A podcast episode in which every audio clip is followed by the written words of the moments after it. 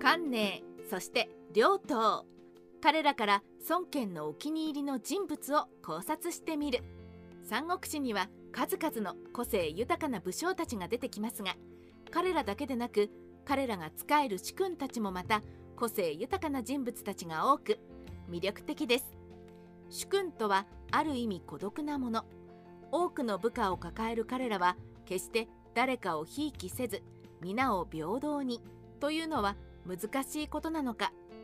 三国志や三国志演義を見ていくとおこいつお気に入りなんだなと思ってクスッとしますよね。今回はその主君たちの一人孫権のお気に入りの人物になった関寧そして両党を見ていきながら孫権のお気に入りを考察してみましょう。血気盛んな人物だった両党。両党といえば父親を関寧に殺されて揉めたことが有名ですがもう一件あります。それは206年の三越征伐の時陳金という人物が好き勝手に振る舞っていたことを両党は咎めました。しかしこれに陳金は怒り両党だけでなく父親である両僧を罵りました。両党は涙を流してこらえたもののこの罵りは帰り道まで続きこらえきれなくなった両党は陳金を切りつけその傷が元で数日後に命を引き取ります。しかしこの行動が陳金の死を知った両党は死んで詫びようと敵軍に突撃。討ち死にしてしまうこともなく敵軍を打ち破ります。その後両党は自首するもその話を聞いた孫権は爽快だと両党に功績を立たせられるように計らい罪を償わせる機会を与えました。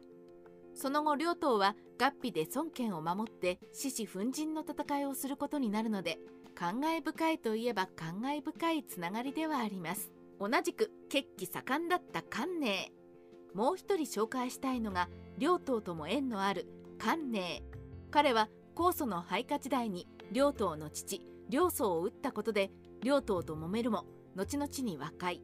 するのは三国志演義の話で実際に生死で和解したかどうかは定かではありません。しかし関寧は武勇に優れていて天下二分の刑を進言するなど卓越した戦術眼を持っていましたがその反面でよく殺人を起こすなどの問題行動を起こしてしまう人物でもあった関寧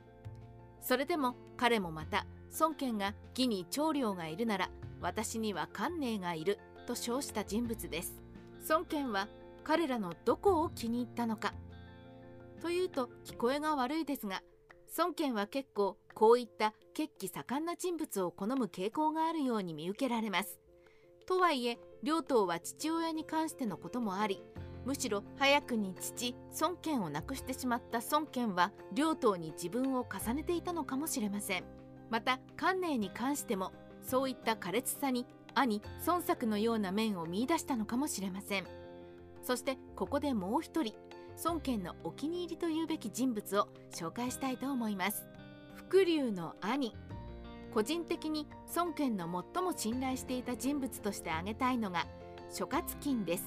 諸葛金は立派な人物で資料と器量があり同時代の人間はその寛容さと奥ゆかしさに敬服したと言われるほどの人格者。孫権は何か起これば必ずと言っていいほど諸葛金に意見を求め彼らは信仰と呼ばれるほど良い関係を築いていました。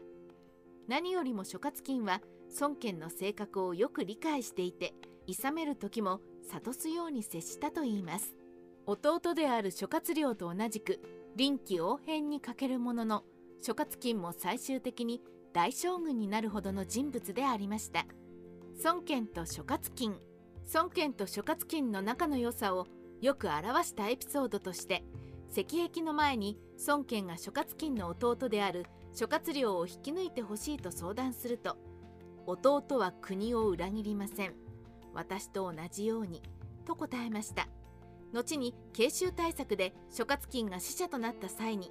孫権に呉の家臣たちが諸葛金は裏切るのではと心配して進言すると孫権は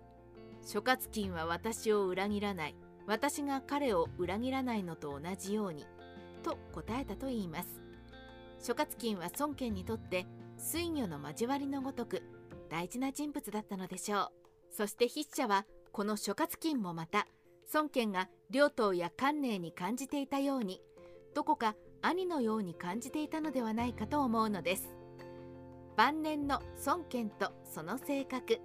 晩年の孫権といえばかつての活躍が陰るかのように2級の変などの揉め事を引き起こします。そしてこの行動大体諸葛金が亡くなってから起こされ始めるのです。諸葛金は孫権に優しくはありますが諌める部分はしっかり諌めてくれる人物だったことを考えると早くに兄を亡くした孫権からすると諸葛金は兄の代わりのように思い依存していたのではないでしょうか。孫権は早くに亡くしてしまった兄や父のように苛烈に生きたいという思いもありしかしそれを止めてなだめてくれる人がいた。だけどその人物がいなくなってしまうとというのが個人的に5の最後に思うところです。そしてその最後は孫権の気に入った武将たちを見ていくとなんとなくと感じるのもまた三国志の面白さだと思いますね。三国志ライター。千の独り言今回は孫権の性格と彼のお気に入りの人物たちとを比較しながら考察してみましたがいかがだったでしょうか？ゲームなどの影響もあって両党や関寧主膳などといった武将たちにも注目が当たり始めましたが個人的には諸葛金にももっともっと視点が当たってほしいと筆者は思います。